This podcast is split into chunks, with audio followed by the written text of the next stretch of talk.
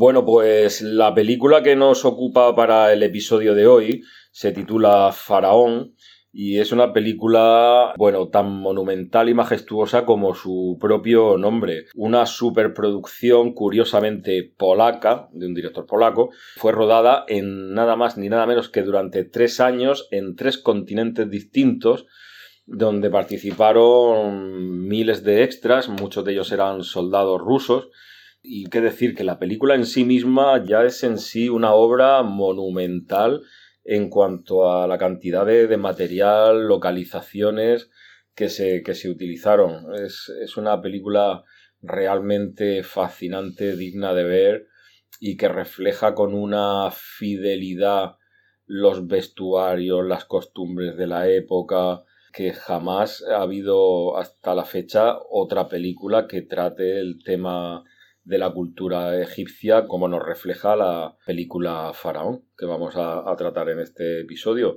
Pedro, ¿qué más puedes decirnos de este director polaco? Pues sí, Jerzy Kavalerowicz en el año 66 hizo Faraón. Es uno de los grandes directores, yo creo, de la época polaca, sobre todo de, de mediados de siglo, de los 50 y de los 60. Es un director que, por cierto, nació en un territorio que hoy en día es ucraniano, y que cuando él nació en el año 22, en 1922, hace un siglo, era polaco.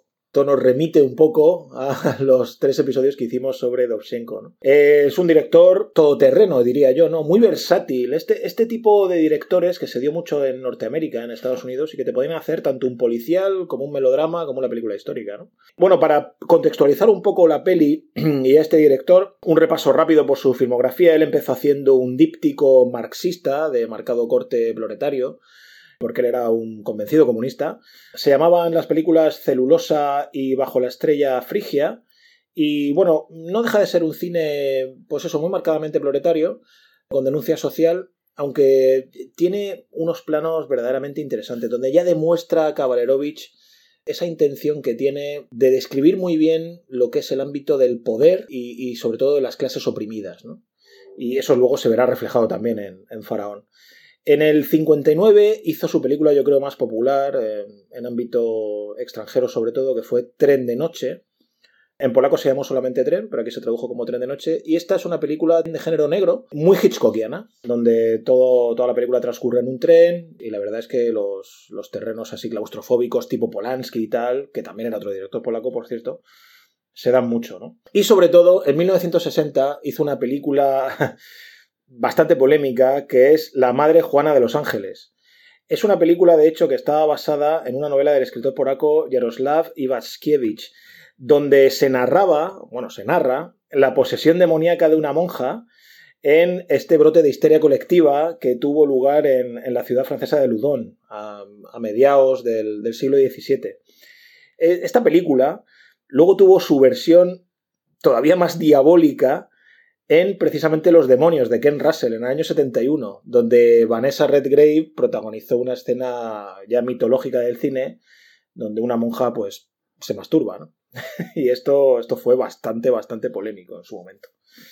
Bueno, ya después de esta peli, produce Faraón, como ha dicho Juanjo, una superproducción para la época, con 10.000 extras, porque claro, en esta época como Polonia pertenecía al Estado soviético, tuvieron la posibilidad de usar como extras a 10.000 soldados soviéticos.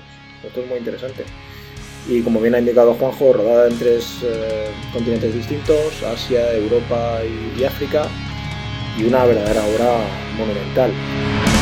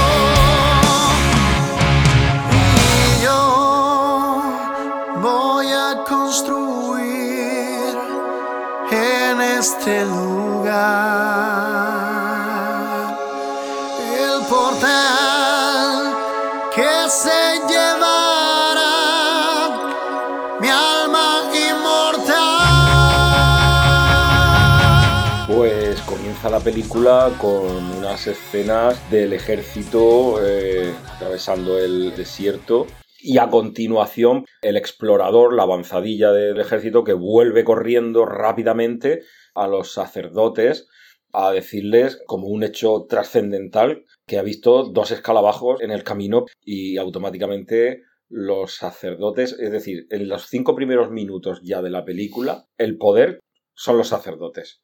Ordenan parar la marcha del ejército y atravesar por un canal que ahora veremos también tiene su pequeña historia, este canal por el cual deciden marchar. ¿Qué te parece, Tai? Es como refleja ya en esta introducción. Es una película sublime a la hora de destacar lo que bien has comentado, Juanjo, la existencia de la clase sacerdotal necesitaba y requería sobre todo del beneplácito del, del faraón. Es decir, el faraón no hacía nada sin que la clase sacerdotal diera el visto bueno. Y aunque él era el jefe supremo, el rey, el soberano de Egipto, pero los sacerdotes dominaban sobre todo al pueblo, al vulgo. Porque esto había sido ya, por la tradición de, la historia de Egipto, eh, había sido consolidado y durante las dinastías anteriores eh, era como una especie de, digamos, simbiosis, es decir, el faraón apoyaba su poder en los sacerdotes y los sacerdotes a su vez. Correcto, había sobre todo una fusión de lo que es el Estado laico y, si me permitís la expresión, la iglesia, entre comillas, eh, la clase sacerdotal, la religión, y era una, una fusión. Por tanto, es el pueblo soberano el que obedece al faraón siempre y cuando la clase sacerdotal dé su visto bueno si la clase sacerdotal en, aquel, en aquellos tiempos no estaba de acuerdo con el gobierno del faraón, podía incluso sublevar al pueblo contra el faraón. Era como una especie de gobierno en la cual los sacerdotes, eh, digamos, llevaban ciertas tareas y cierto gobierno de, la nación y el faraón se encargaba de otras, de otras tareas más quizás Yo lo veo más, más bien en lo que es la cuestión de la religión. Lo que era ya más cuestión de la administración, por ejemplo, el visir, la figura del visir, la figura que aquí se conocerá en Egipto como el, como el tati, es decir, aquella persona que representa el faraón o en el reino del sur o en el reino del norte, me refiero al alto y al bajo y al bajo Nilo, eso sí que da la, impronta de la necesidad de esa fusión entre, entre la religión y, el Estado. Lo que pasa es que el poder civil, como ya te he indicado, necesitaba de la, de la aprobación de los sacerdotes. Aunque el rey no hubiese actuado bien, la culpa iba directamente a los sacerdotes, porque ellos no habían escrutado no habían adivinado no el designio de los dioses. Entonces el faraón, como era representante de Dios en la tierra, necesitaba de la aprobación del, de esa clase sacerdotal. Ya sé que es una idea repetitiva, pero lo vamos a ver también en esta película, sobre todo cuando eh, los, sacerdotes, en algún momento del, del film, eh, sobre todo con la historia del laberinto.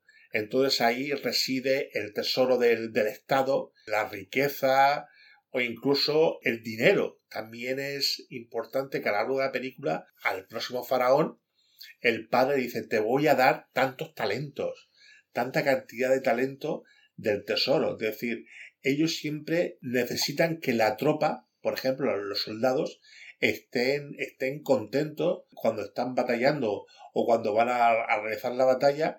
Si vencemos vais a recibir tal cantidad de, talento, tal cantidad de, riqueza del, tesoro.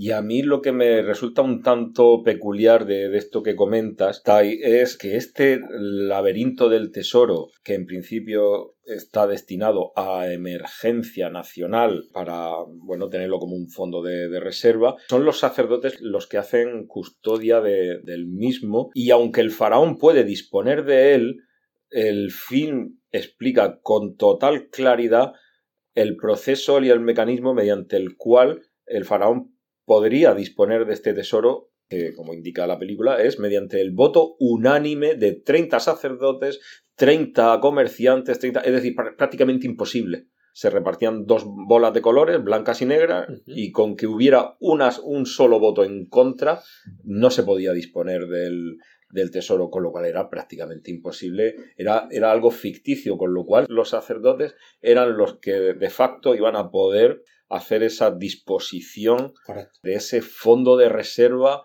para, para necesidades urgentes del, del, país, porque hubiera habido pues esa mala cosecha, ese...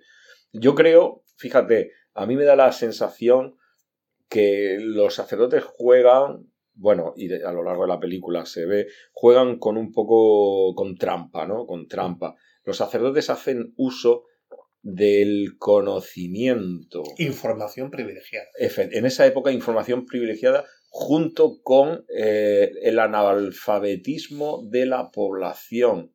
Es decir, yo he tenido, fíjate, yo he tenido el privilegio y la suerte de haber estado, de haber visitado Egipto, He visto templos, he visto las pirámides, he estado en el museo de, del Cairo y he visto esta cultura tan avanzadísima para la época, uh -huh. hasta conocían la electricidad en sus mecanismos básicos, pero suficientes como por ejemplo para galvanizar monedas, hacían cirugía del cerebro, bueno, eran unas cosas eh, que se nos hacen difíciles de, de imaginar. Entonces los sacerdotes manejaban esta información para manejar al pueblo. Y sobre todo para distinguirse del pueblo. Es decir, solamente ellos y los faraones tenían el conocimiento, tenían la ciencia, tenían la sabiduría. Y esa sabiduría como buenos egipcios, querían conservarla, no querían transmitirla al pueblo. Hay una escena de la película muy buena que es cuando entra uno de los sacerdotes y delante de él va otra persona y el sacerdote dice, no, es que esta persona tiene el poder de la doble visión, como que se podía ver a través de los muros para llegar a la cámara del tesoro. Y era mentira.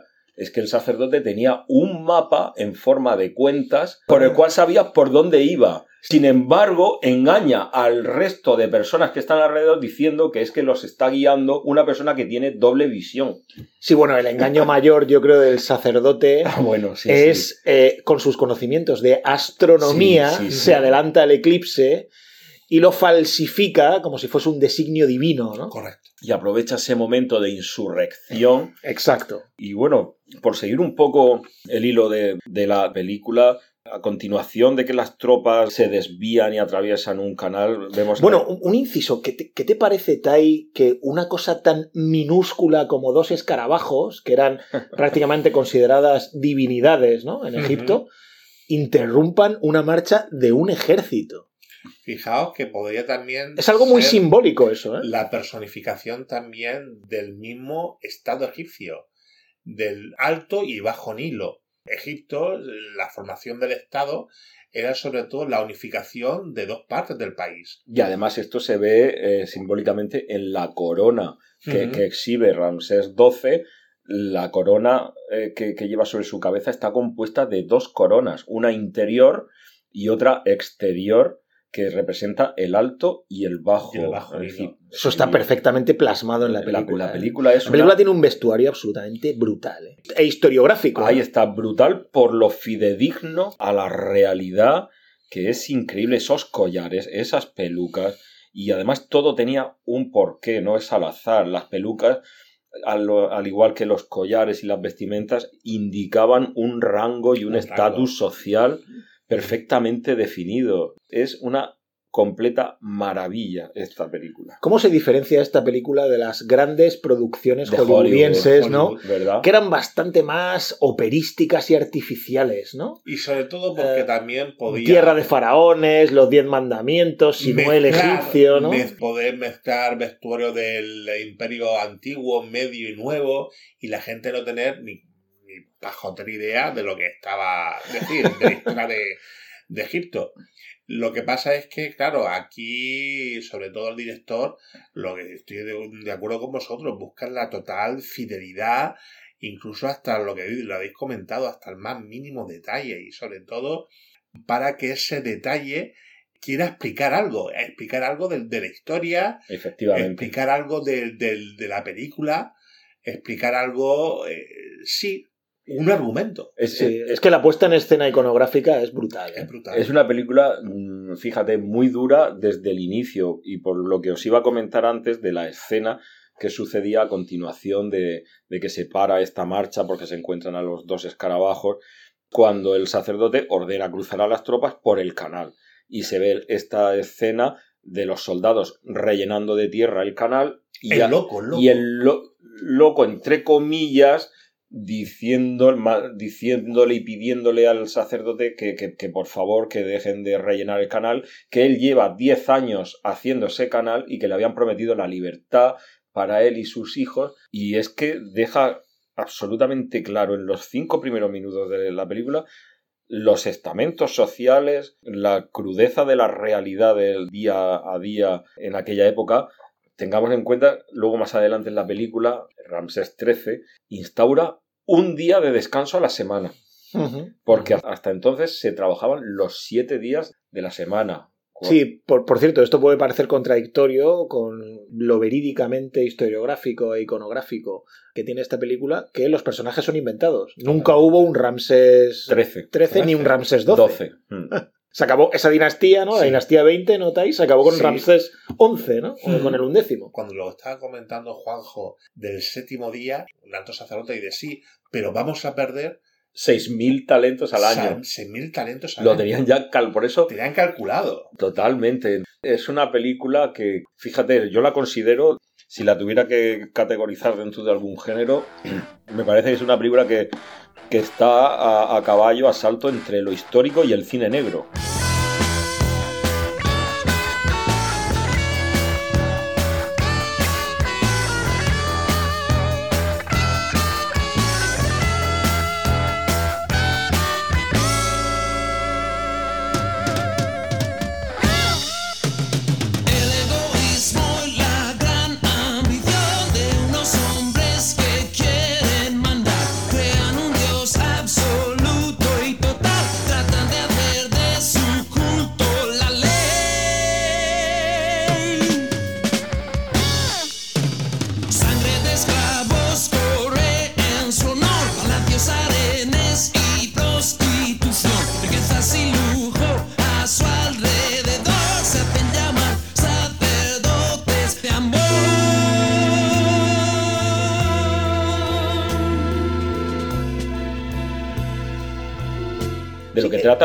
De una confabulación. Exacto, el cine de intriga, po- de intriga política, ¿no? Yo diría incluso más, ¿no? Intriga palatina. Porque sí, exacto, intriga palatina. Tiene mucho que ver con Julio César, si lo piensas también. Tiene mucho que ver con todos estos dramas histórico-políticos, ¿no? De esta especie de grupúsculos que se montan, ¿no? Con intención efectivamente de o asesinar o quedarse con el poder de quien lo ostenta, ¿no? En Y efectivamente, en la clase sacerdotal que incluso intenta que el faraón pues, sea un pelele.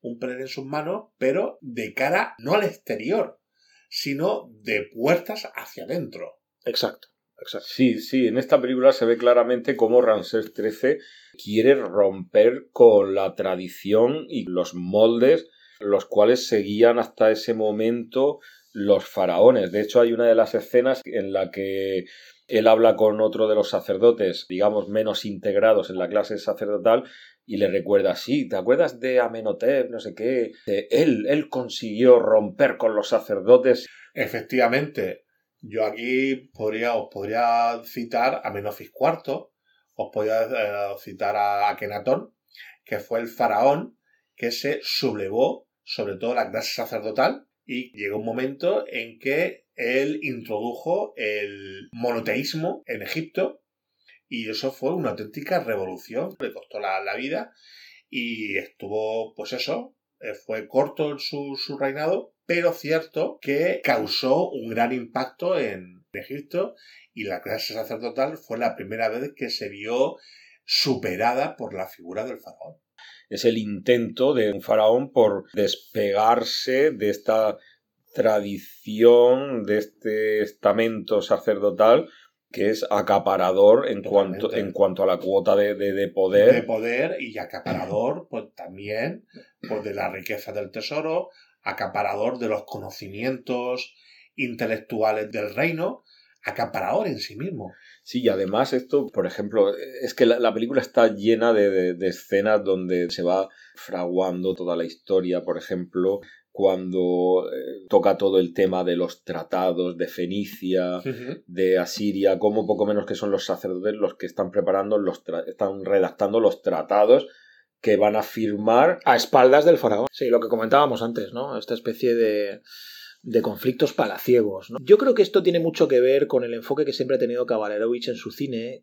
Siempre trata de describir y diseccionar un poco los mecanismos del poder. No es baladí, yo creo, que sea Polonia, precisamente su país de origen, porque ahí hay un fuerte sentimiento católico. Y yo creo que el anticlericalismo que tiene Kavalerovich se hace patente aquí también, como se hacía en Madre Juana de los Ángeles o en, otras películas que él tiene, ¿no? La muerte del presidente, como él siempre cri- critica esta, estas figuras religiosas que quieren absorber este excesivo poder dentro de la vida civil, ¿no?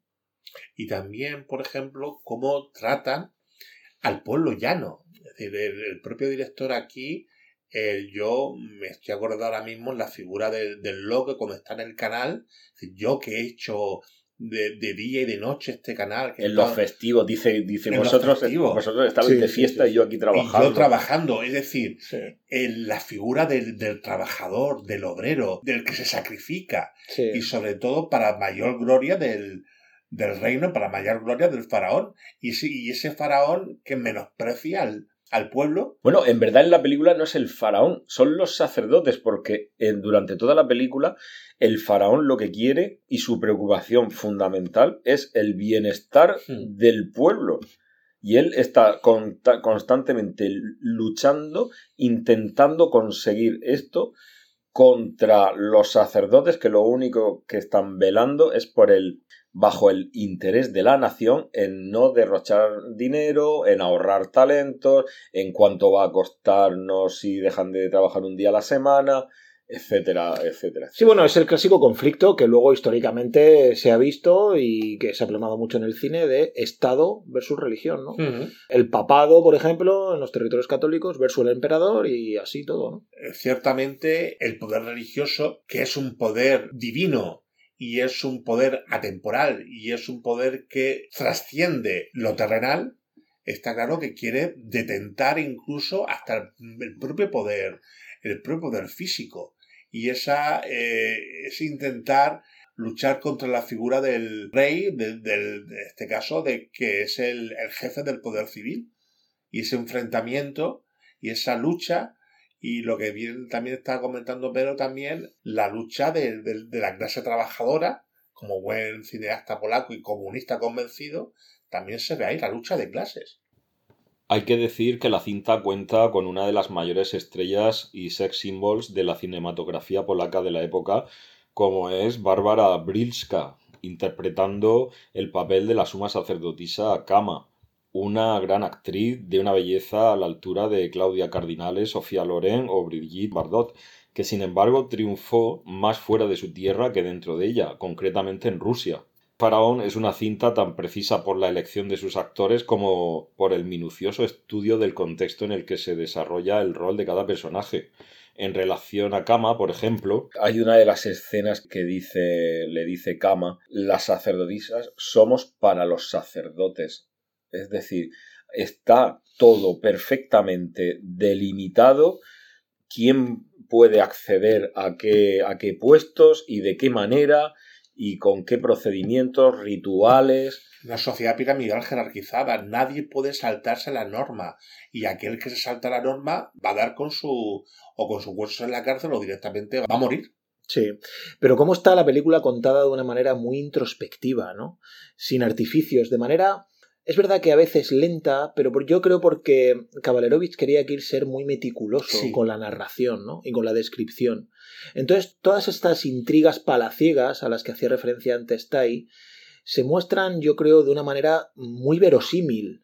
No como a veces estas producciones hollywoodienses tipo Cleopatra o Alejandro Magno que parecen un poco telenovelescas, ¿no? A mí me parece que, que- que la presentación de los personajes, y es que más que personajes son roles, son perfiles que encajan en- en- en- dentro de la sociedad donde ocupando el lugar que deben ocupar. Son arquetipos. Exacto. Arquetipos, Y ese es el drama de la película, que Ramsés XIII no quiere ocupar el lugar que le corresponde. Él quiere ir más allá. Más allá. Y eso va a producir su desgracia, la muerte suya y de toda su familia. Sí, él es consciente de eso cuando está en las pirámides, escena rodada, por cierto, en Egipto, cuando él está en la pirámide y tiene esa reflexión, ¿no? De Cuando está delante de la pirámide. Exacto, cuando yo he intentado ayudar, que está con este sacerdote, que es un sacerdote también que juega con, Panther. con ambigüedad. Panther, Sí, le avisa sí, de. Panther le avisa del eclipse Sí, el día antes. sí, sí, es un sacerdote que juega con ambigüedad, porque al principio no porque sabe él muy viene bien... del pueblo. Porque Exacto, Panther eso es. dice, yo vengo Eso del es. pueblo, mis padres sacaban agua del Nilo mientras los azotaban. Y. Panther es consciente de la buena intención de Ramsés XIII, del futuro faraón, en ayudar al pueblo. Y eso es un poco lo que yo creo que hace que Panther le eche una mano, pero le dice, te vengo a decir esto, pero no me voy a poner de tu parte, porque yo sé que mi sitio está con ellos. Efectivamente. Pero te digo esto para que lo sepas. Pero es un sacerdote, como tú dices, que viene de la clase trabajadora, que viene del pueblo. Mm. Efectivamente. Ese es el enfoque de Kavalerovich aquí. ¿no? Sí. Ese- ese- de hecho, es el único que se salva, digamos. Es el único sacerdote, podríamos tildarlo de bueno, ¿no? No es, un- no es el sacerdote maquiavélico realmente. Y además date cuenta que Panther no es uno de los sacerdotes de mayor graduación. Efectivamente. Precisamente por su procedencia, ¿no? Claro. Humilde. Claro, claro. Y es que la, es que la, la película es fascinante. Y aparte yo también veo una visión marxista de la historia, Sí. de la lucha de clases. Es decir, aquí cada estamento social quiere protagonizar, quiere obtener ventajas respecto al otro. Llámese eh, burguesía respecto al proletariado, o aris- aristocracia respecto a la burguesía, o en este caso en Egipto, ya eh, la figura de- del esclavo ya no era la predominante en, en siglos anteriores con, el, con los hebreos, pero los trabajadores eran asalariados. Pero siempre hay esta tensión social Y el ejército. y el Sí, ejército. de hecho, están siempre diciendo, el ejército no cobra. Hace una No semana está, que no cobra. no está cobrando. Sí. Lleva cuidado. Se te Lleva pueden cuidado. sublevar. se te pueden sublevar y aquí se ve también esa visión marxista, marxista de la historia de lucha de clases y que el director, como buen polaco y buen socialista convencido, también la quiere implementarla en, en, la, en la película, en el film. Y bueno, ¿y qué me dices de, de esas mujeres maravillosas que aparecen en la bueno, película? bueno, bueno, espectacular. Me ¿no? parece espectacular. Las apariciones, las dos apariciones femeninas, bueno, las tres, porque yo a Mm. la madre la incluiría dentro de estas apariciones. Esa elegancia. Las tres apariciones de las La mujeres primera son de la impresionantes.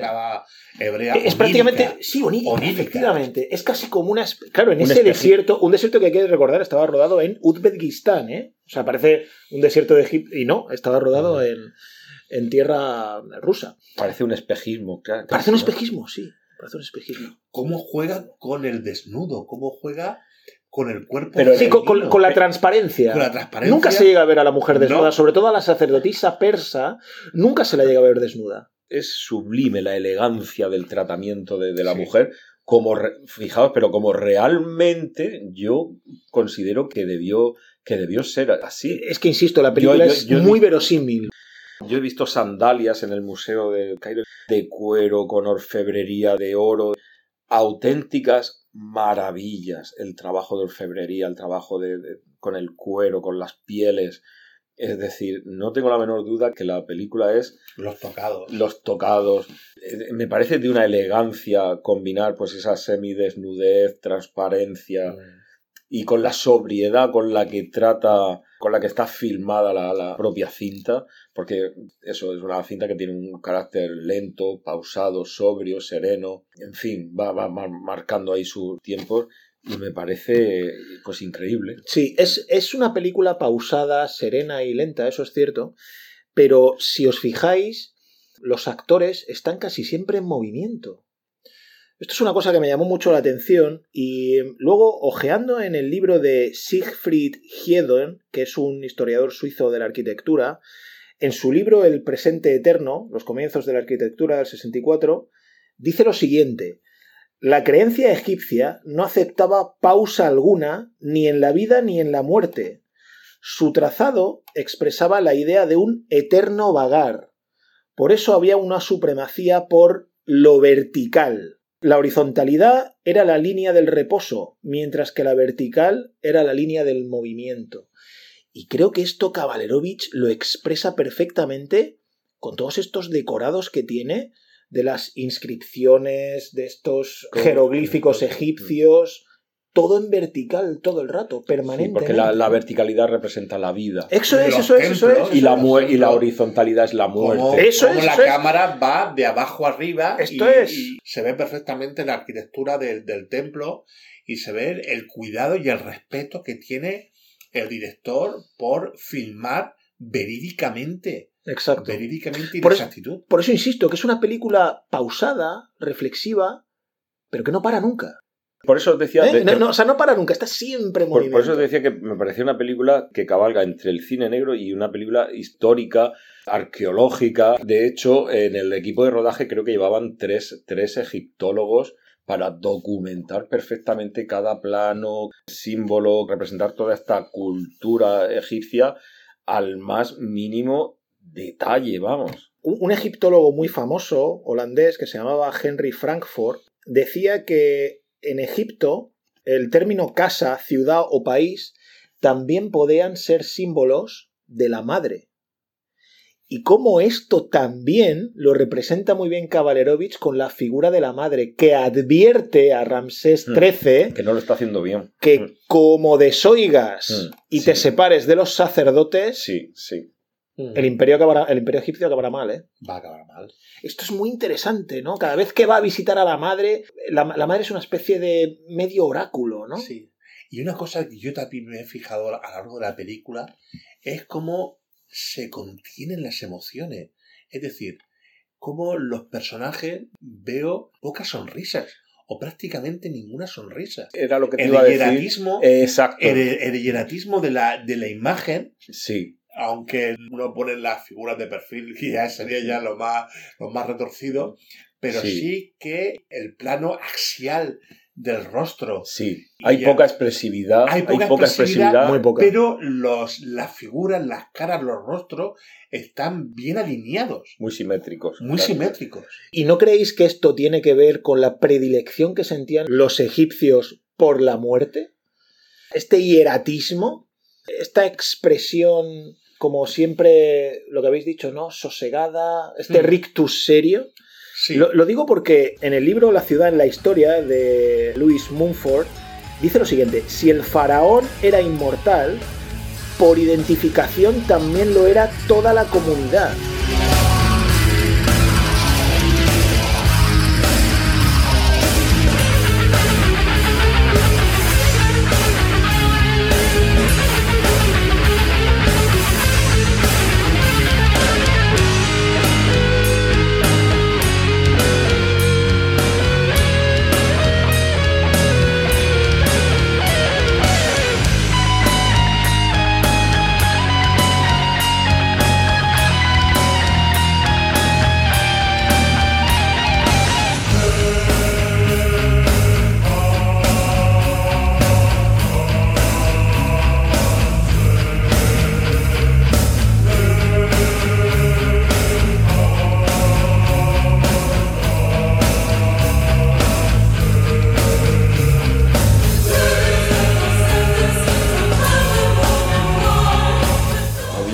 Gran respeto y un culto a la, a la otra vida, a la, a la muerte, al más allá, La importancia, sobre todo, del más allá, de la muerte, de llevar consigo Lo inmortal, eso es. lo, lo- lo físico, lo mortal, trascender y sobre todo la idea que tiene el propio Ramsés XIII de llevar, de dejar constancia de su existencia de cara a la eternidad.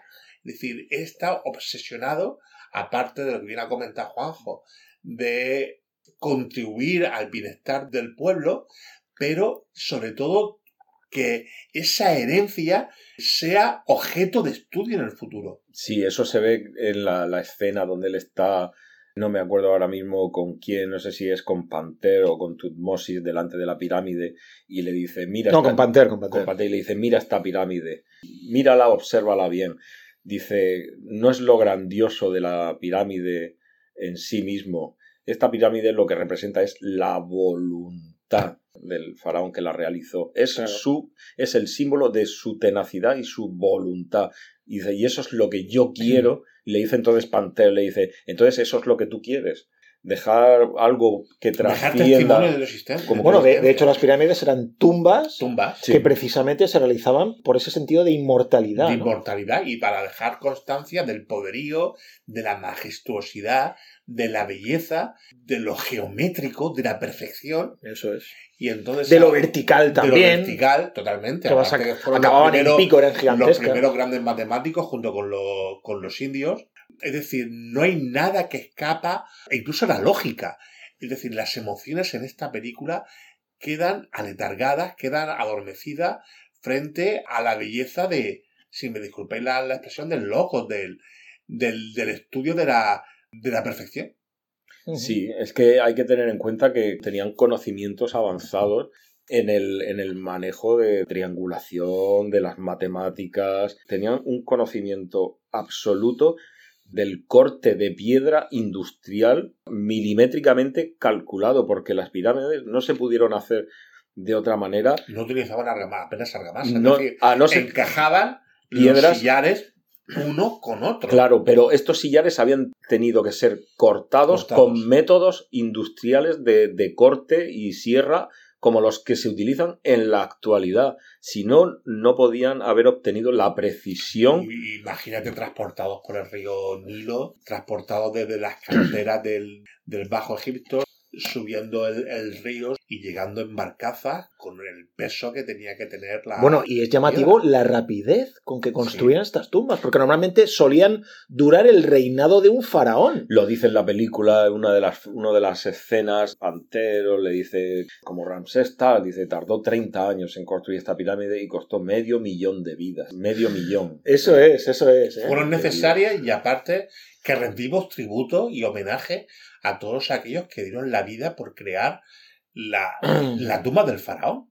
Sí, era ese como, pueblo tan sacrificado era como una inmortalidad panteísta, y- ¿no? y- Casi. Totalmente, y aparte que el pueblo estaba enamorado de su faraón. Sí. Y, y ellos querían incluso pasar a la otra vida junto con el faraón. Es decir, ellos son propiedad del faraón y se sienten orgullosos de ser parte de su vida. Pues date cuenta qué contradictorio que plantea la, la película de la grandiosidad, la majestuosidad, la honorabilidad de- de- del estrato social, del poder, y luego es el propio faraón el que es incapaz de controlar sus emociones y primero tiene un hijo con esta mujer Sara hebrea, luego se encapricha de la sacerdotisa de Kama, como al final esta envoltura que es el faraón dentro hay un hombre con sus emociones, sus sentimientos y sus debilidades. Bueno, esto la, peli- esto la película lo subraya de una manera majestuosa bajo mi punto de vista, que es cuando crea un doppelganger, ¿no? Crea un doble del faraón. Y cómo, exacto, Esto es fabuloso. cómo Porque ya- lo que ha dicho Juanjo, que es algo introspectivo, que él Mm. mismo tiene en su personalidad, que es esa personalidad que siempre a los emperadores eh, siempre se ha dicho que les falla eso, ¿no? O el dinero o la cama, ¿no? Siempre Sí, ha sido esto, ¿no? Incluso lo que estás comentando tú, de utilizar un doble, es decir, les preocupaba. ya se plantea en la y ya se película. plantea en la película, les Sí, preocupaba el sí, magnicidio. El magnicidio, sí, le sí, sí. preocupaba el asesinato y entonces esa necesidad, como bien ha destacado Pedro, de crear un doble para que el pueblo no sepa realmente la, la o sabiendo la identidad del faraón, pero protegiendo su vida. Sí, pero yo creo que aquí tiene que ver más con la introspección que ha comentado Juanjo.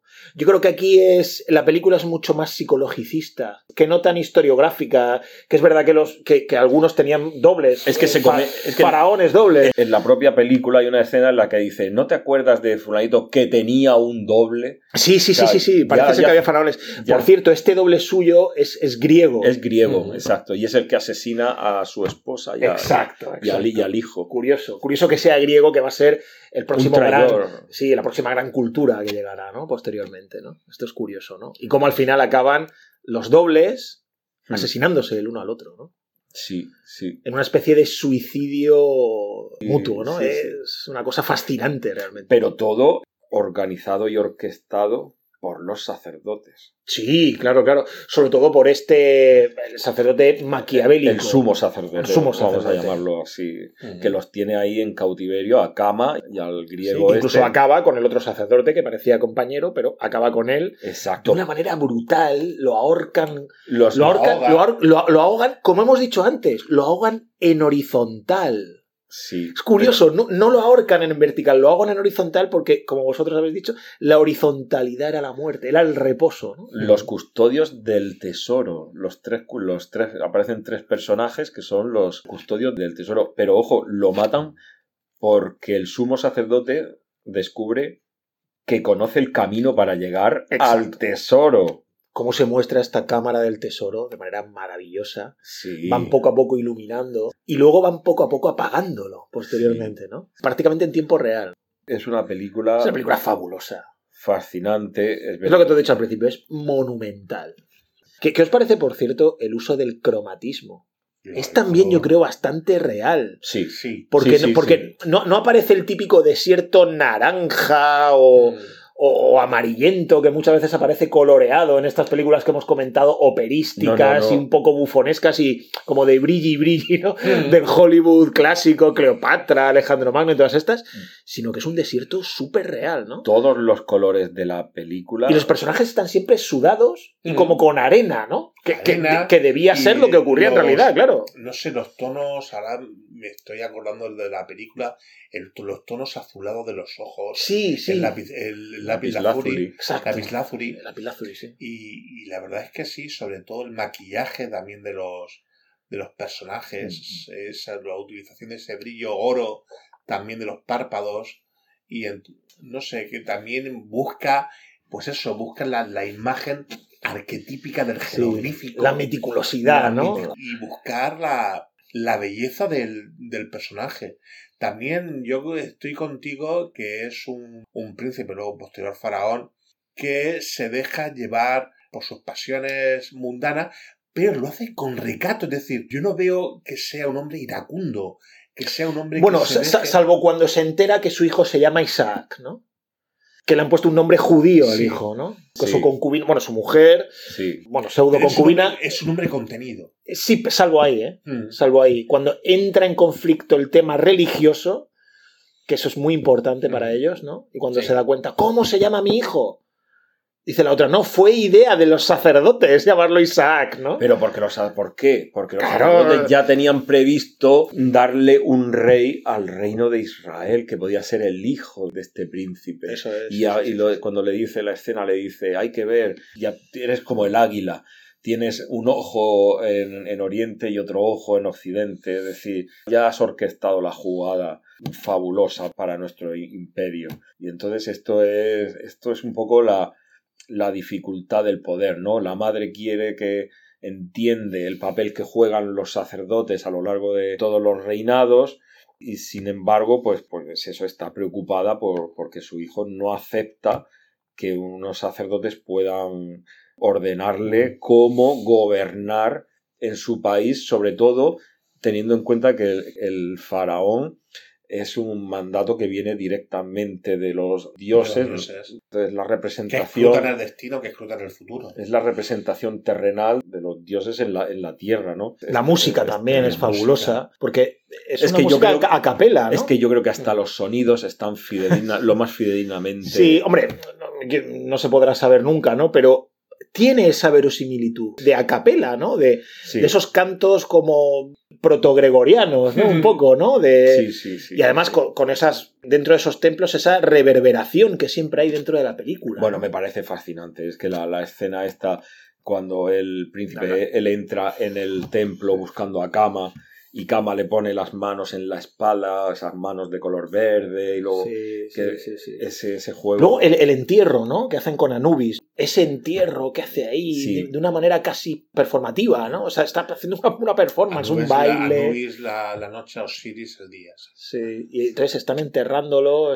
Cómo le cortan la planta de los pies para que no lleve el polvo. Eso es, tal. sí, sí, Luego sí, le sí, clavan sí, para abrirle y sacarle las entrañas. Eso es, eso Ese es, es el eso ritual. Mientras ellas, ella va apareciendo como pintada de verde, ¿no? Sí. Porque el verde imagino que simbolizaría vida No o, algo así, ¿no? Dentro del oasis del desierto.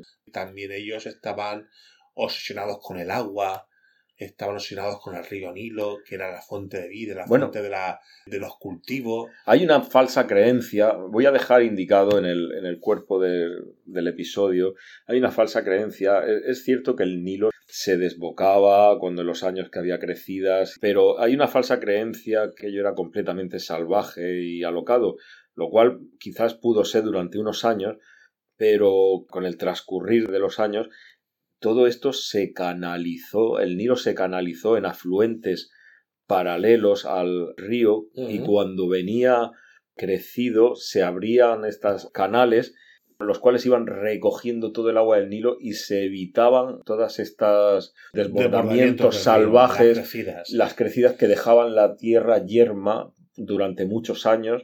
Tenían un- una técnica y una ciencia completamente asombrosa. Eran muy avanzados a su tiempo, eso desde luego. Sabían qué años iba a venir el, el Nilo, porque llevaban ya la estadística. la estadística también la, estadística. cuidaban a pesar de que en la, aquí en la película lo muestren a un faraón belicoso pero eran personas que más que hacían lo posible para llegar a una negociación a una diplomacia a un pacto Bueno, pero es belicoso, pero cuando gana, él mismo dice, no sé ni cómo he ganado esto. Sí. O sea, quiero decir, no sé ni cómo lo he hecho. Sí, decir, no sé ni cómo lo he Y hecho, ¿no? incluso, fijaos que era, fue un reino muy apetecible para sus enemigos, es decir, por toda la Ajá. riqueza que tenía Egipto, Sobre todo para los asirios, ¿no? para los asirios, para los nubios, para los libios, para luego después, por supuesto, los helenos y lo- los romanos, pero eran, lo que estaba comentando, eran también un pueblo, y ahí también se, me recuerda un poco a los fenicios, también muy comerciantes, es decir, ellos querían siempre intentar conquistar no ya el territorio, sino incluso el corazón de las personas, de los, de los territorios que querían, que querían someter. Ellos querían también, de alguna manera, que la persona que cayese bajo el influjo de Egipto, bajo el dominio de Egipto, se sintiese egipcio. No era un intento de asimilar su cultura. Esto aquí se ve en la película, quizás cuando llaman al hijo Isaac, cuando cómo se intenta esto que tú estás diciéndote ahí de establecer lazos culturales Hmm. con otras regiones para Sí, con los fenicios están todo el rato, digamos, Sí. entre bambalinas, comerciando, ¿no? Como se, Sí. se nos muestran siempre los fenicios en esta peli como, bueno, meros tes- tesoreros, usureros, ¿no? Comerciantes. Sí, ¿no? comerciantes y sobre todo fue, también por supuesto, y además fue la gran contradicción, porque eh, uno de los pueblos herederos de los fenicios fueron los cartagineses, que fue un, que fue un imperio belicoso que se encontraría ahora en la actual Túnez y que son hijos de los fenicios.